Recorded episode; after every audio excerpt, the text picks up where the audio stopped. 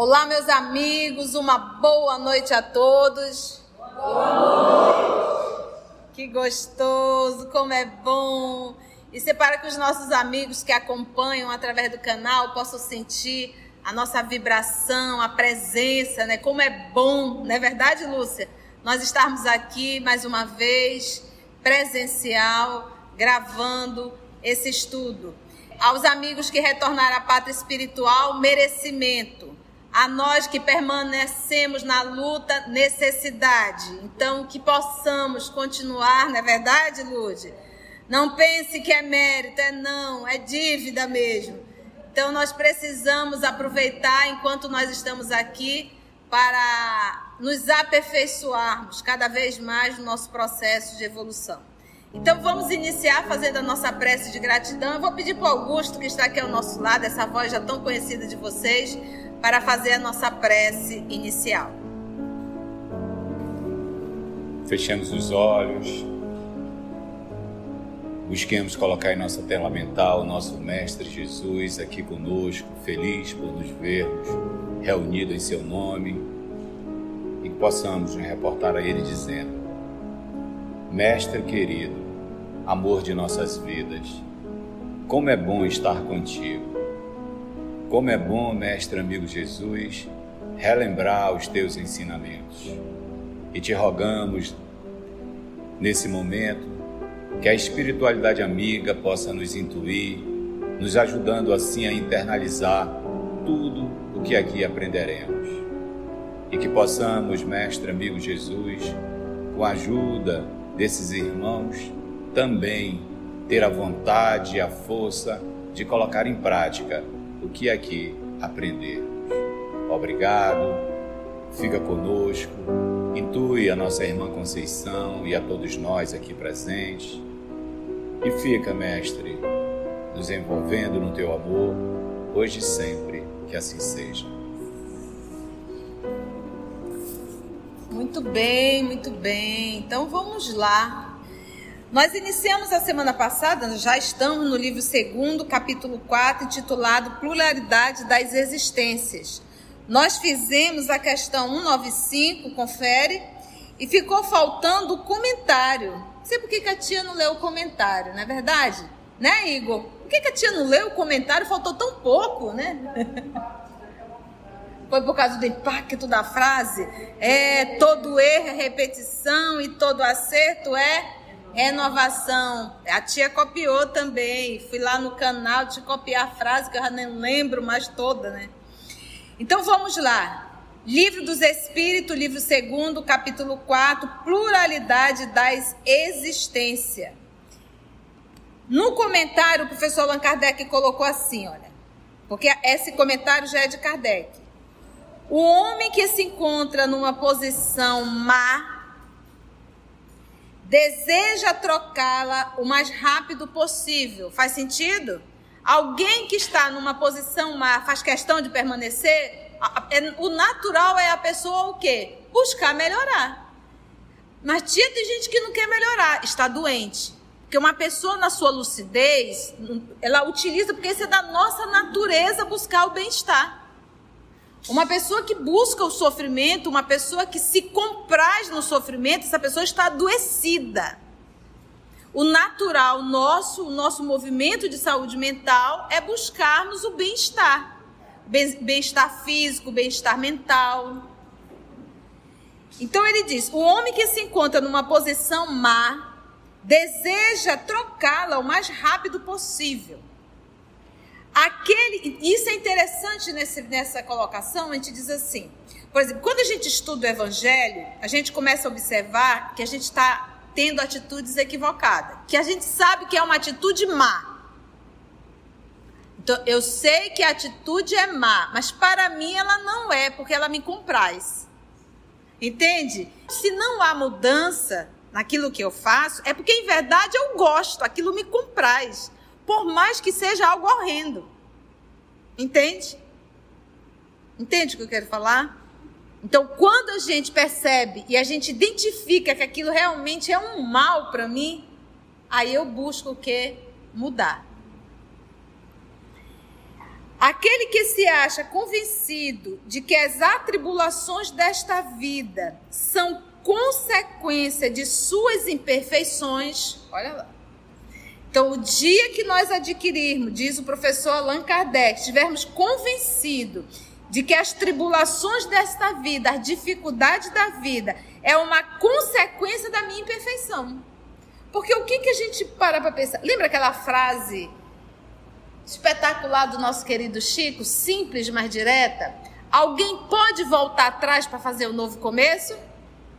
Mas a partir do meu, da minha atitude de hoje, eu posso fazer um novo fim? Posso. Então, em verdade, as tribulações, as dificuldades é resultado das minhas imperfeições. Mas, tia, se de repente um ente querido meu desencarnar e eu ficar no desespero enorme, é a tua imperfeição, é o apego. Ou acaso nós não sabemos que todo mundo vai desencarnar? Ou acaso nós não sabemos que nós iremos desencarnar? Então, em verdade, muito das tribulações é resultado das nossas imperfeições. Entende? Isso para tudo. Enfermidade. Quantas enfermidades nós vamos estudar hoje no livro Missionário da Luz? Quantas enfermidades é resultado das nossas imperfeições? Não só comportamental, mas a gente fala também de alimentação, estado emocional. Entende? Então, é responsabilidade sim nossa. Aquele que se acha convencido de que as tribulações desta vida são consequência de suas imperfeições, o que, que ele vai fazer? Já que ele quer se melhorar, ele quer buscar o bem, procurará garantir para si uma nova existência menos penosa. Então, o que me faz garantir uma nova existência menos penosa? A minha atitude de hoje. Você quer ter uma família legal, não arrume inimigo. Porque todo inimigo que tu arrumar, toda pessoa que tu fizer mal, toda pessoa que tu trair, essa pessoa vai nascer contigo debaixo do mesmo teto. O movimento que tu faz hoje, tu estás programando a tua família do amanhã. Então você imagina, você se envolveu com um homem casado ou com uma mulher casada e ali você promoveu uma separação e a destruição daquele lar. Aquele grupo que estava lá, ou esposo ou a esposa, os filhos, vão ter ódio de quem? De ti. Você arrumou um débito. Você pode ter certeza que aquele grupo lá vai voltar numa nova encarnação tendo você como mãe ou como irmã. E vai ser uma relação fácil? Dificílimo. É por isso que a gente tem a relação familiar, às vezes, muito difícil. Isso quer dizer o quê? Que tem que ficar difícil? Não. Isso quer dizer que tem que perdoar. Tem que aprender. É por isso, gente. Se tu olha para o teu grupo familiar e tu diz é muito difícil a relação com os meus irmãos, é muito difícil a relação com a minha mãe, é muito difícil a relação com meu pai, isso quer dizer que vocês têm afinidade? Nenhum. E, e será que foi um acaso ter nascido junto? Entende?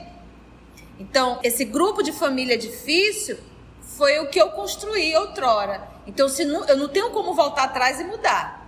Mas eu posso, a partir de hoje, construir uma nova família para o amanhã bem melhor.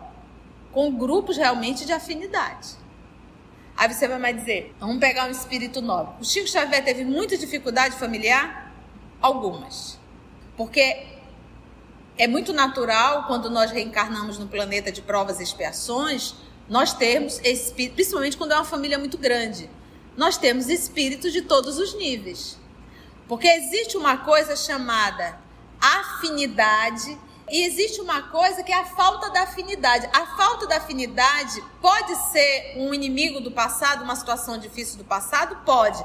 Mas pode ser também aquela pessoa que não se compraz com o que tu fazes que não gosta do que tu fazes, que te irrita profundamente com o que tu fazes. Então vocês são espíritos que não são afins, porque gostam de coisas o quê? Diferentes. Tia, como é que eu posso saber se é só uma questão de afinidade ou se são coisas do passado? Se é só uma questão de afinidade, como diz, nem fede nem cheira. Não é assim que a gente diz?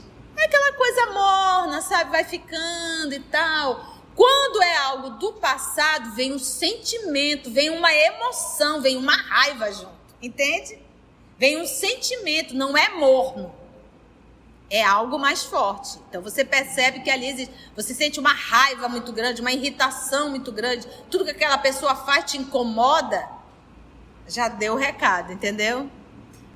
Para si uma nova existência menos penosa, e esta ideia o desviará mais depressa da senda, ou seja, do caminho do mal, do que a do fogo eterno em que não acreditaram. Então, ao invés de você, de eu estar aqui dizendo para vocês, ou vocês melhoram, ou vocês vão lá para o quinto dos infernos, arder no mármore, se queimar todo, essa é uma informação, ou é melhor vocês entenderem que a atitude, a, a nossa atitude de hoje vai falar do nosso futuro?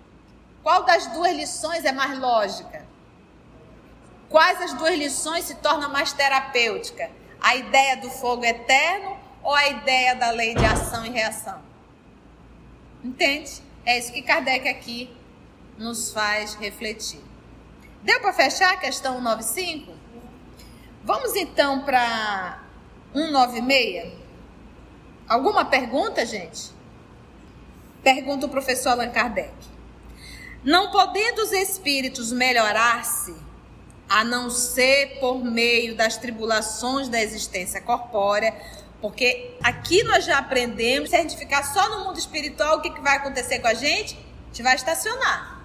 Mas tia André Luiz aprendeu, porque muitos espíritos desencarnam, mas não saem da crosta terrestre. Fica aqui perambulando. Tem muitos espíritos nessa condição e dessa condição reencarnam, tá?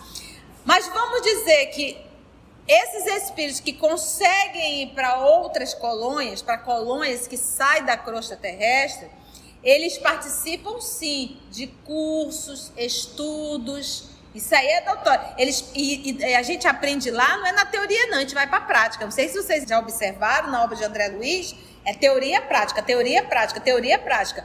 Vamos aprender? Vamos. Uma semana, aonde? Vamos para a instituição tal. Pode observar nas obras de André Luiz. É teoria e prática. Não é assim? Eles não aprendem na prática, né, Augusto? Eles vão para lá. Então, ou seja, vamos pegar o nosso André Luiz, que é uma obra que fala do mundo espiritual. Então, ali ele está aprendendo. Mas isso não quer dizer que ele está mudando de degrau, ele está evoluindo, ele está aprendendo. O que vai bater na sua evolução? Quando ele encarnar e colocar em prática o que ele aprendeu. Vamos pegar nós aqui, nós estamos aqui dentro fazendo o quê? Praticando ou é teoria? É teoria. Nós estamos o quê? Aprendendo. Isso já garante a nossa evolução? O que, que vai firmar a nossa evolução? Quando nós formos lá para fora, o quê? Praticar. Então é por isso que eles nos afirmam, os espíritos, que o nosso processo de evolução é aonde? É aqui. Porque nós temos que aprender a lidar com a matéria. Nós temos que aprender a superar a matéria.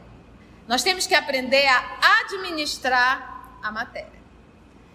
Quando eu falo em matéria, eu falo inclusive em desejos. Ok?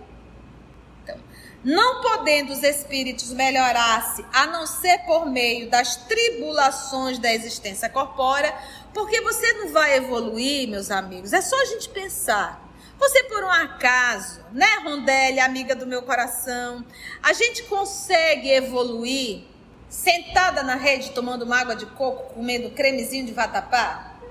Ou um docinho feito pela minha amiga Carla Doce?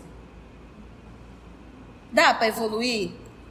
Quando é que você sabe que você é bom numa matéria? Quando você vai para a prova, só tu e o papel. Então, as tribulações é que irão firmar em mim o que eu aprendi. Porque o que eu aprendo, eu só consigo firmar fazendo. Muito simples. Você tem uma aula de química, teoria. Teoria, teoria, teoria. Você entende de forma passando. Mas se eu pegar esse menino, essa menina, esse curumim, essa cuiantã, enfiar ele dentro de um laboratório, uma vez ele teve a teoria, ali ele vai para a teoria e para a prática, aquela lição vai o quê? Ele vai mexer, aquilo vai fixar dentro dele. Então a teoria, a prática faz com que a lição fixe em nós. Então, eu aprendi sobre tolerância. Teo, teoricamente eu sei, mas eu preciso praticar tolerância. Para eu praticar tolerância, eu tenho que viver com alguém que está de comum acordo comigo. Eu tenho que conviver com alguém que está totalmente em desacordo. Para que eu exercite a tolerância. É difícil isso? Mas não é fácil a gente compreender? Então, uma vez que eu sei que eu preciso desses instrumentos abençoados, como nós também somos instrumentos abençoados para muita gente. Nós não somos fácil, não. Eu, tenho, eu digo que eu tenho uma irmã que ela é doce, doce, doce, doce, doce. E eu sou azeda, azeda, azeda, azeda.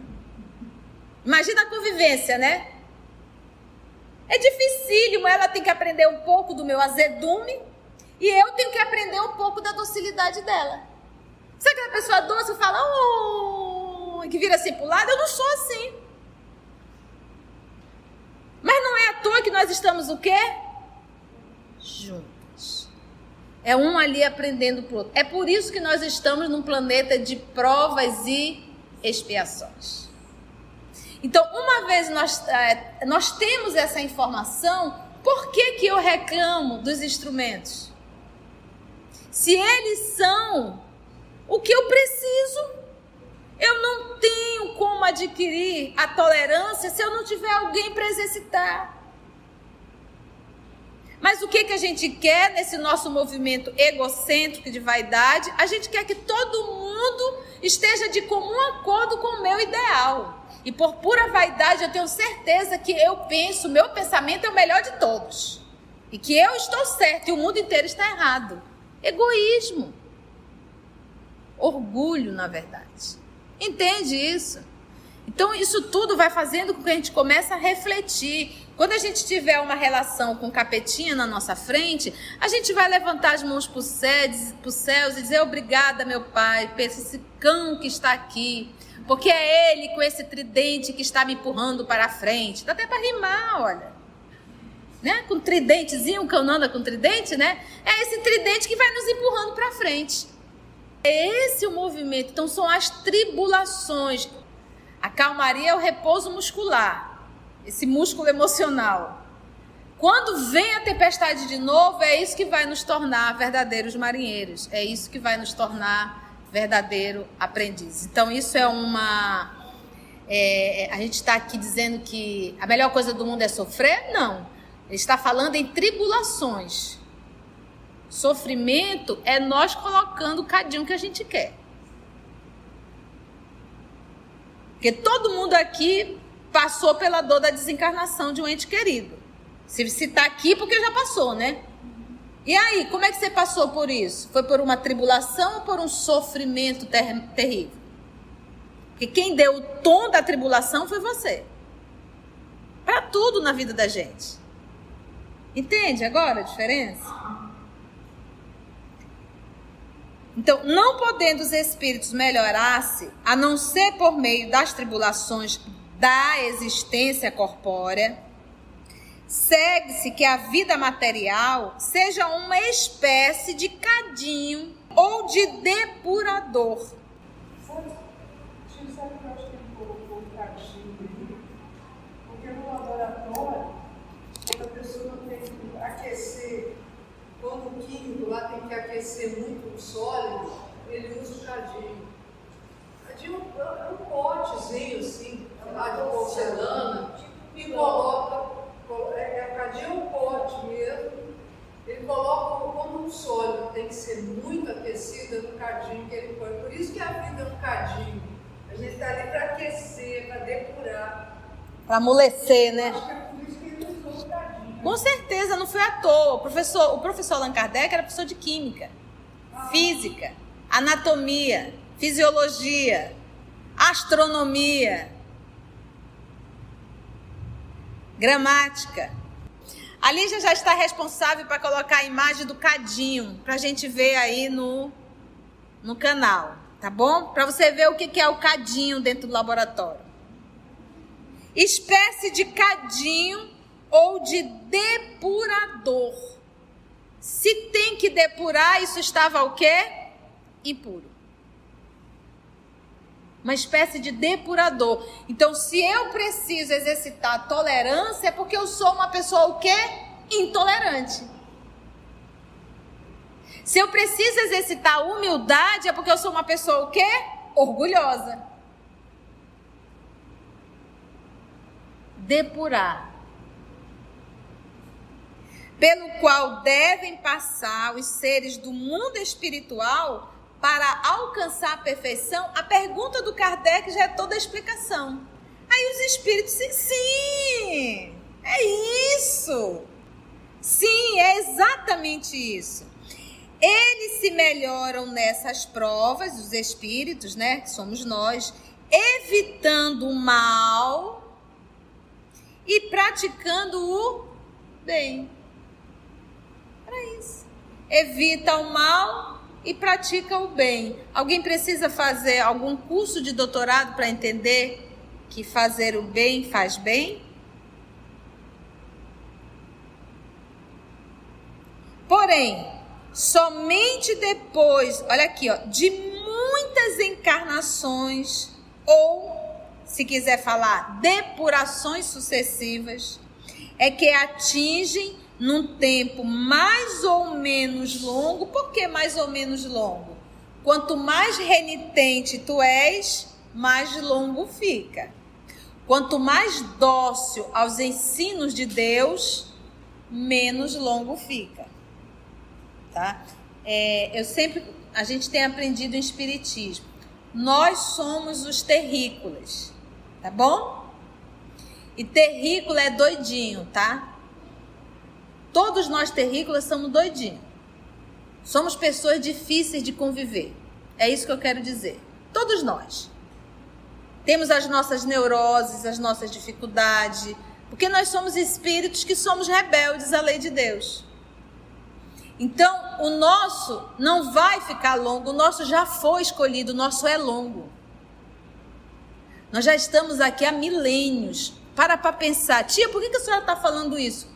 Faz quantos milênios que Jesus veio aqui trazer a lição?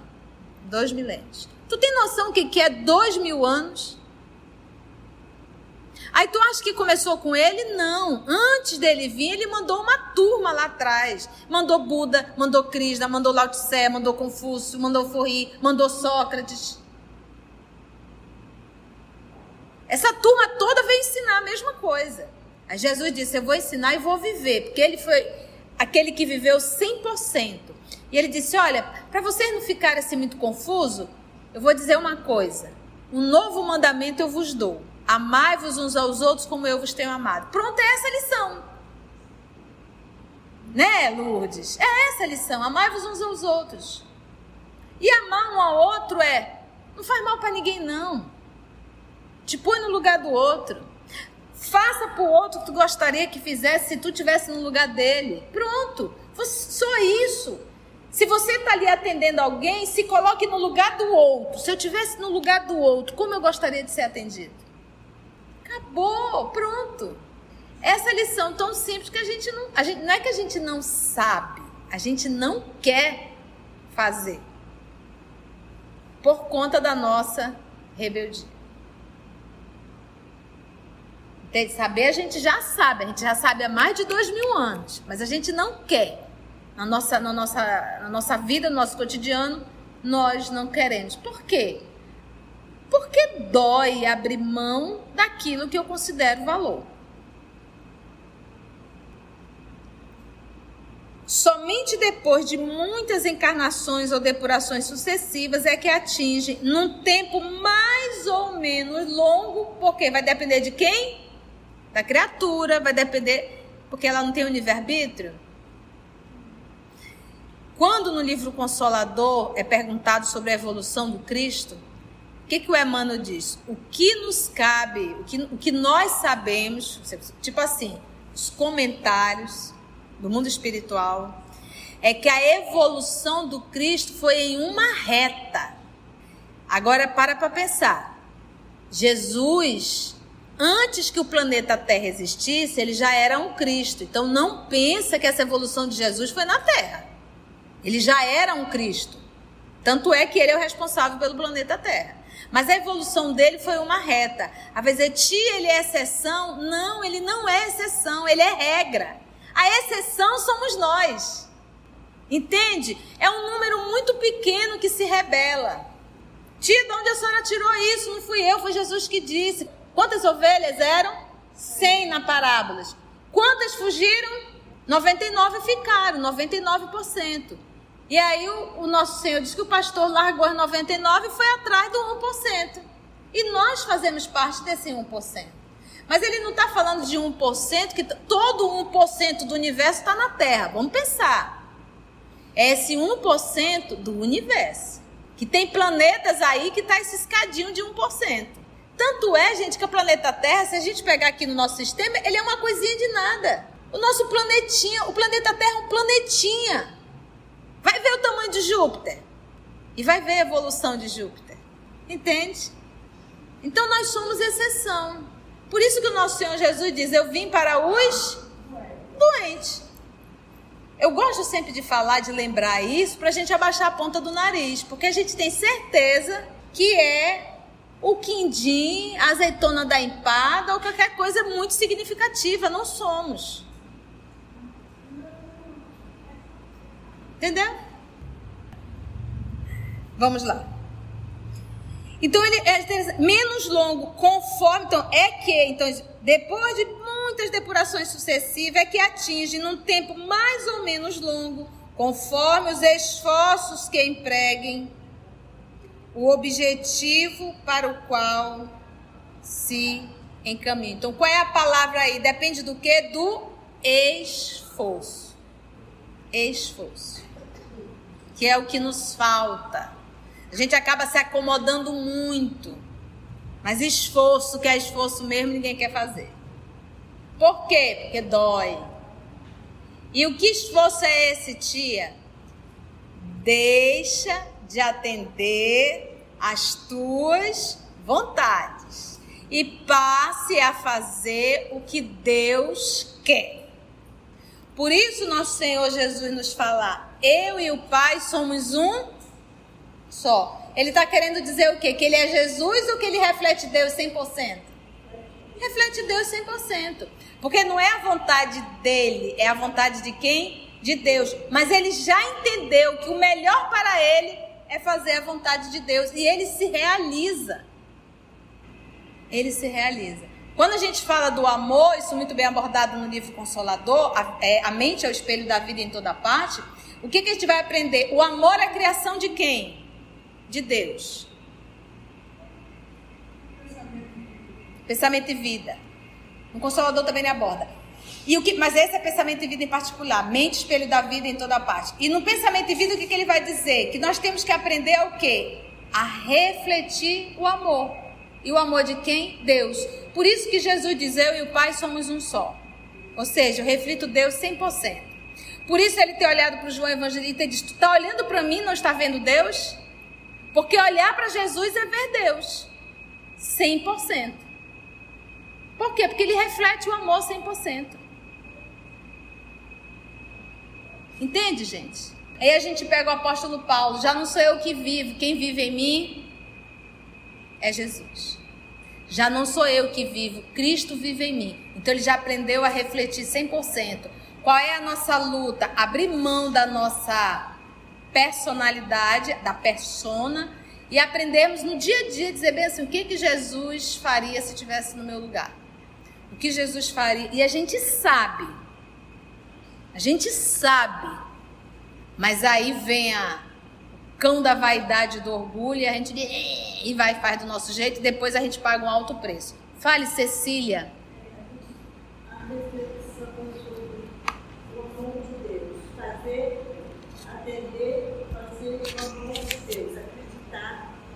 buscar realizar tudo aquilo que vai agradar o Senhor. Tudo bem. Mas o que, que o Senhor quer realmente da gente? Que nos tornemos espíritos puros. Então a nossa grande meta tem que ser buscar ah, essa situação de espírito puro, porque essa é a grande vontade de Deus. Ele nos criou para que nós estejamos ao lado dele. Então, isso tem que ser a meta de cada um. Quando pensar no amor de Cristo, no amor de Deus, tem que pensar como é, o que é que ele quer realmente. É. E quando você fala em um espírito puro, qual a característica de um espírito puro? Ama. Por isso que Jesus resumiu em um só: um novo mandamento vos dou. Olha a palavra: amai-vos uns aos outros como eu vos tenho amado. A característica de um espírito nobre é o amor. E quem ama tem um alto poder de compreensão. A nossa maior dificuldade é compreender o outro, aceitar, porque compreensão é aceitação. Nós lemos uma questão, né? Vamos fazer a 196A? É o corpo que influi sobre o espírito para que se melhore ou é o espírito que influi sobre o corpo? Teu espírito é tudo. Teu corpo é uma veste que apodrece. Eis tudo. Nós não vamos entrar nesse comentário aqui, porque nós iremos entrar no Evangelho de Mateus, anota aí, capítulo 26, versículo 41, em que o nosso Senhor Jesus vai falar a Pedro sobre a carne fraca. Porque essa fala aqui dos espíritos, quando nos diz assim: teu espírito é tudo, teu corpo é uma veste que apodrece. E tem a fala de Jesus em Mateus capítulo 26, versículo 41. Pedro, a carne é fraca. Então, em nome dessa carne fraca, nós vamos trazer um bom material no nosso próximo estudo, se Deus assim nos permitir. Foi bom? Deu para aprender? Saímos daqui atento?